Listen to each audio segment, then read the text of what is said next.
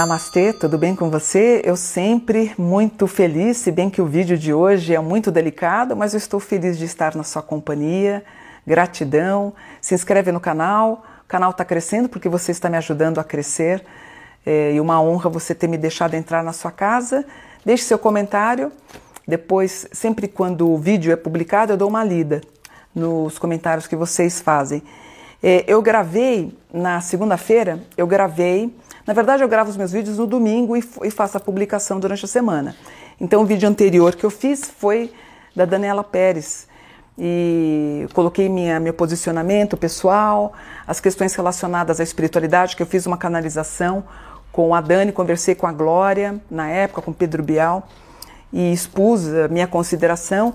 Meu filho, inclusive, ficou preocupado é, para eu gravar esse vídeo, quase que a gente não grava, mas eu falei, não, vamos gravar, porque a verdade tem que ser dita, né? E eu quero expor para vocês o meu parecer aqui com o Guilherme. Acho que tudo que eu falei da, do episódio do assassinato da Dani já está no vídeo dela.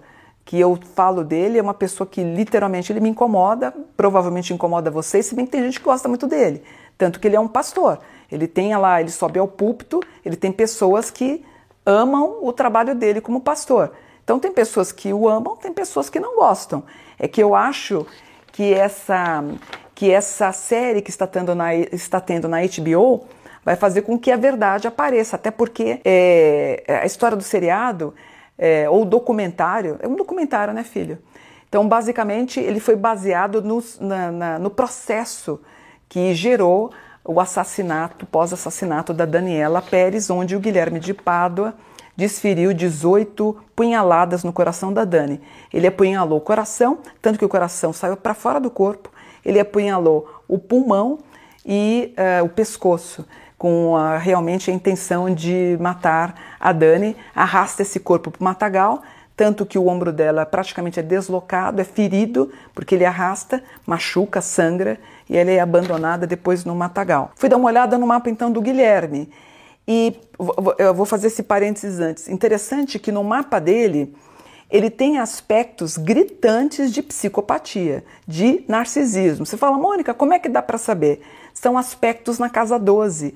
Ele tem muito planeta na casa 12. A casa 12, com aspectos de Netuno, tem aspectos com Plutão, ele tem um Marte muito agressivo. Marte é o soldado, é o deus da guerra, é o militar. Ele tem esse condicionamento de casa 12 em Marte na 12. É uma pessoa que pode ferir alguém. Exatamente, por exemplo, às vezes eu faço um mapa de uma cliente minha. Ah, Mônica, o meu filho estava recluso numa clínica psiquiátrica, machucou um enfermeiro. Um exemplo. Você pega o mapa do filho, um Marte na 12, uma pessoa que vai ter uma agressividade. Ele tem esse resultado. E espero que o Guilherme esteja medicado, porque ele tem, ele tem traços aqui no mapa de psicopatia, de esquizofrenia também. Tem que ser tratado. Pessoas com algum problema nesse sentido, quando tratados, não tem problema nenhum. Né? Eu mesma adotei uma garota de rua, uh, isso tem, tem uns 30 anos, 28 anos atrás, ela tinha esquizofrenia, ela era uma brilhante uh, flautista. Eu trouxe ela, era de Niterói, trouxe ela para São Paulo, ela viveu comigo por um bom tempo, esquizofrênica, e viveu comigo porque estava medicada. Então depende muito da medicação. E no caso do Guilherme a gente vai estudar. O Guilherme ele entra para mim com um grau em escorpião que traz um movimento de família muito nebuloso, muito estranho. Inclusive questões relacionadas à sexualidade também é, um pouco distoantes, assim, um pouco confuso na minha opinião. É, quanto a. Ele tem o grau de ator, ele tem aqui, por exemplo, um, ele tem um grau de dinheiro, um homem muito ambicioso. Ele começa com algumas peças de teatro, chama atenção, vai para vai a TV. Uh, a Dan, ah, deixa eu dar uma olhada na, na. Deixa eu ver se eu encontro aqui. A Glória em Libra. Ah, tá aqui, ó, é verdade, já tinha anotado. A Glória, só para vocês terem uma ideia, entra na casa 6, que é quase como se fosse um desafeto dele, embora a gente sabe que ela começou a diminuir as falas dele e é como se ele quisesse atacar a Glória, não a Dani. Isso está muito marcado aqui no mapa. E a Daniela tem na casa 7, no, no mapa do Guilherme, a Dani em Leão está na casa 7 dele. Olha que loucura, casa 7 é a casa do namorado casamento. Então, ele tinha um plano, ele tinha uma intenção, ele tinha lá na loucura dele, ele tinha ou considerava a Dani como esposa dele. O mapa não vê traço nenhum de arrependimento também. E o mapa do Guilherme fecha com peixes capricórnio, que é muito típico de pessoas que são sacerdotes. Muito interessante. E ele é pastor. Mas aqui um peixes capricórnio é muito típico de padre. Você pega um mapa de um padre, você vai ver um peixes capricórnio. Então, o Guilherme, ele tinha o sol na nove, que é uma pessoa que poderia ter eh, tido uma carreira brilhante, uma lua na 6 que mostra a doença, o homem doente, Mercúrio e Vênus na 9, que fala da carreira que ele poderia ter brilhante, o Marte na 12, que pode dar o traço da psicopatia ou até da esquizofrenia, Júpiter na 9, é, o 9 é transcender os limites do, do material para o espiritual. Saturno na 3, Saturno na 3, a, a, a casa 3 é a casa do estudo. Talvez ele tivesse um pouco de dificuldade de decorar os textos. Netuno na 10. Netuno na 10 me preocupa. Netuno na 1 e Netuno na 10. São casas que me preocupam. Netuno é o deus do mar, da confusão, da confusão mental. Ele tem o Netuno na 10. Se esse rapaz não tiver medicado, ele pode ter problemas no futuro. A Lilith, que é a lua negra das pessoas na casa 6. A sexualidade dele um pouco conturbada. E um nodo na 2. Bem ou mal, esse rapaz vai ganhar dinheiro ou está ganhando dinheiro. O Kiron dele está na relação da morte da Dani. E pelo mapa não existe arrependimento. O Guilherme está passando por um Plutão em atrito com Plutão até dezembro de 2022. Ele está com Plutão em sexto Netuno, ele está com medo de morrer. É, é um trânsito chamado vida e morte. Ele está com medo de morrer. Provavelmente ele está enclausurado com medo de morrer. É, ele vai querer provar a inocência dele, não sei como, porque não tem. Lutar para triunfar ele vai tentar isso até 2024. Essas lutas também podem ser relativas ao lançamento do livro dele, que ele quer publicar, e a Glória está dizendo que ele não, que na verdade ele tentou numa Bienal, a Glória conseguiu cortar, ele vai tentar de novo, e a esposa atual do, do Guilherme está dizendo que se, a, que se a Glória tentar escrever algum livro, que ela vai tentar, através da justiça, é, fazer com que ela não consiga. E então esse, esse trânsito que é lutar para triunfar vai até 2024. Só que o Guilherme separa dessa atual esposa, está dando um grau de separação até abril de 2023. E o mais louco do mapa dele, dizendo que ele quer novidades e voltar para a mídia. Então ele vai tentar de novo ser ator, num, provavelmente na, na Record, não sei. É, a gente tem SBT, Record e Globo, então ele talvez vai tentar ser ator na, na Record, porque ele é pastor ele vai querer um documentário dele e provavelmente vão filmar, gente. Ah, Mônica, não vão, as pessoas não são. São, as pessoas querem audiência. Ele vai aparecer um documentário que vai aparecer na HBO, que vai aparecer na Netflix, onde ele vai contar a versão dele. Ah, já fizeram? Ah, que susto. Ah, o meu filho está dizendo que já fizeram de outras pessoas que cometeram assassinato. Você me deu um susto. Eu falei, meu Deus, não sabia que já tinham feito a história do Guilherme de Pádua. Mas vamos fazer, não tenha dúvida.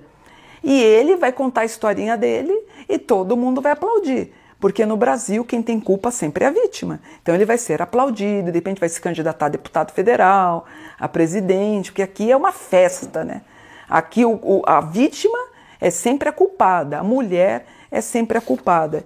É, ele entra aqui com. Aliás, ele disse que o meu filho contou para mim até o meu filho falou: mãe, ele processa muitas pessoas, né, filho? Parece que ele processa, todo mundo que fala dele, ele não gosta, ele processa, só que muita gente vai processar. Ele tem medo de voltar ao cárcere. É interessante, na Revolução aparece aqui um grau que é medo de ser preso. Por um motivo ou outro, ele pode ser preso. É, eu não acho que seja pelo assassinato, mas talvez ele extrapole, bate em alguém na rua e de repente ele pode ser eh, detido, não sei, mas ele tem medo de ser preso. Ele tem vergonha da família, sim, ele tem consciência do que ele fez e a esposa que tanto o defende está dando um grau de separação. O que me causa. Deixa eu contar uma coisa para vocês antes de terminar o mapa. Nós temos o corpo material, está aqui, é o meu corpo físico.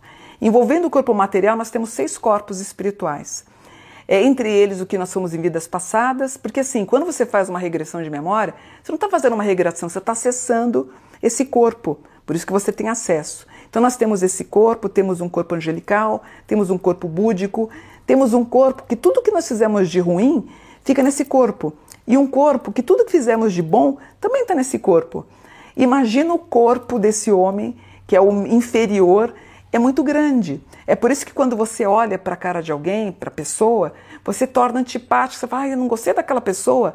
O corpo espiritual com essa negatividade é muito forte. Então você olha e fala assim, ai, não gostei daquela pessoa. Quando você vê uma pessoa e essa pessoa é simpática a você, é porque o corpo espiritual está eh, é, forte, está mais forte do que o inferior. Então, para mim, é, é muito distoante alguém pedir a bênção para esse pastor com uma aura tão distoante da missão de Jesus. Aí você fala, Mônica, não seja ruim, ele errou, ele pagou na prisão, você tem que perdoá-lo, porque agora ele é um homem bom. Ele não me convence. Eu acho que tendo uma oportunidade, medicado ou não, ele pode não cometer um crime que ele cometeu.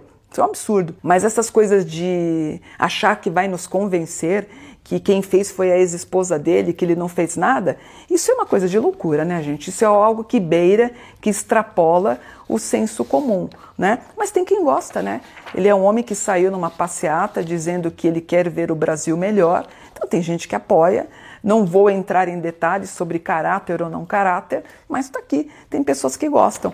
E as confusões familiares continuam no mapa dele na Revolução a gente tem um grau de justiça, de direito, ele vai processar Deus e todo mundo, ah, Deus, coitado de Deus, ele vai processar um monte de gente, está dando aqui no mapa, é, ele tentando se mudar, porque a vida dele vai virar um inferno no sentido literal, e ele tentando ganhar dinheiro, inclusive de modo internacional. Aparece ele até saindo do Brasil. Quer apostar como ano que vem ele deve estar saindo do Brasil esse ano? Ele tenta até, eu não sei se pode. Será que pode, filho? Uma pessoa que, que cometeu um assassinato, será que ele tem, ele consegue ter o passaporte? Eu não sei, vou até pesquisar para saber que uma pessoa que cometeu um crime tão brutal, embora tenha pago na, na meu filho está vendo aqui no Google para ver se uma pessoa que comete um assassinato ele consegue sair do país, mas aparece essa possibilidade, essa tentativa, tá?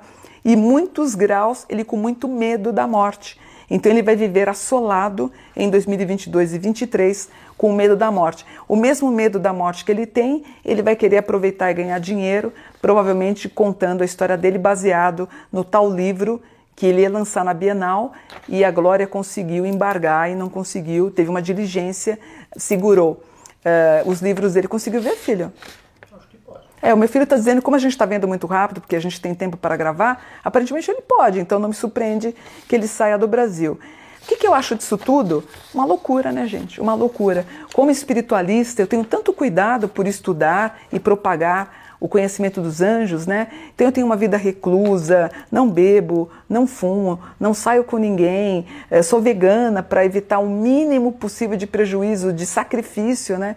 É, eu, não, eu não como nada que tenha sangue, exatamente para tentar com que a minha aura fique mais limpa né, do que a aura que tenha ligação com as minhas coisas ruins que eu fiz. Não estou dizendo que eu sou santa, não, né? Que eu, alguma coisa que eu, que eu fiz, que eu tenha feito, que eu fui, uh, como fala, quando jovem, filho, quando eu fui intempestiva, mas a gente precisa diminuir, João Batista falava isso, a gente tem que diminuir essa consciência das ações negativas e tentar que as ações positivas sobressaem as negativas. Mas ele não vai conseguir. Eu fico, eu fico imaginando um culto desse rapaz propagando o amor de Cristo e imaginar que esse mesmo homem que propaga ah, o amor de Cristo é, tenha dado 19, 18 apunhaladas numa moça inocente, a ponto do coração dela ter saído para fora do corpo. O que, que vocês querem que eu fale? Eu fico indignada.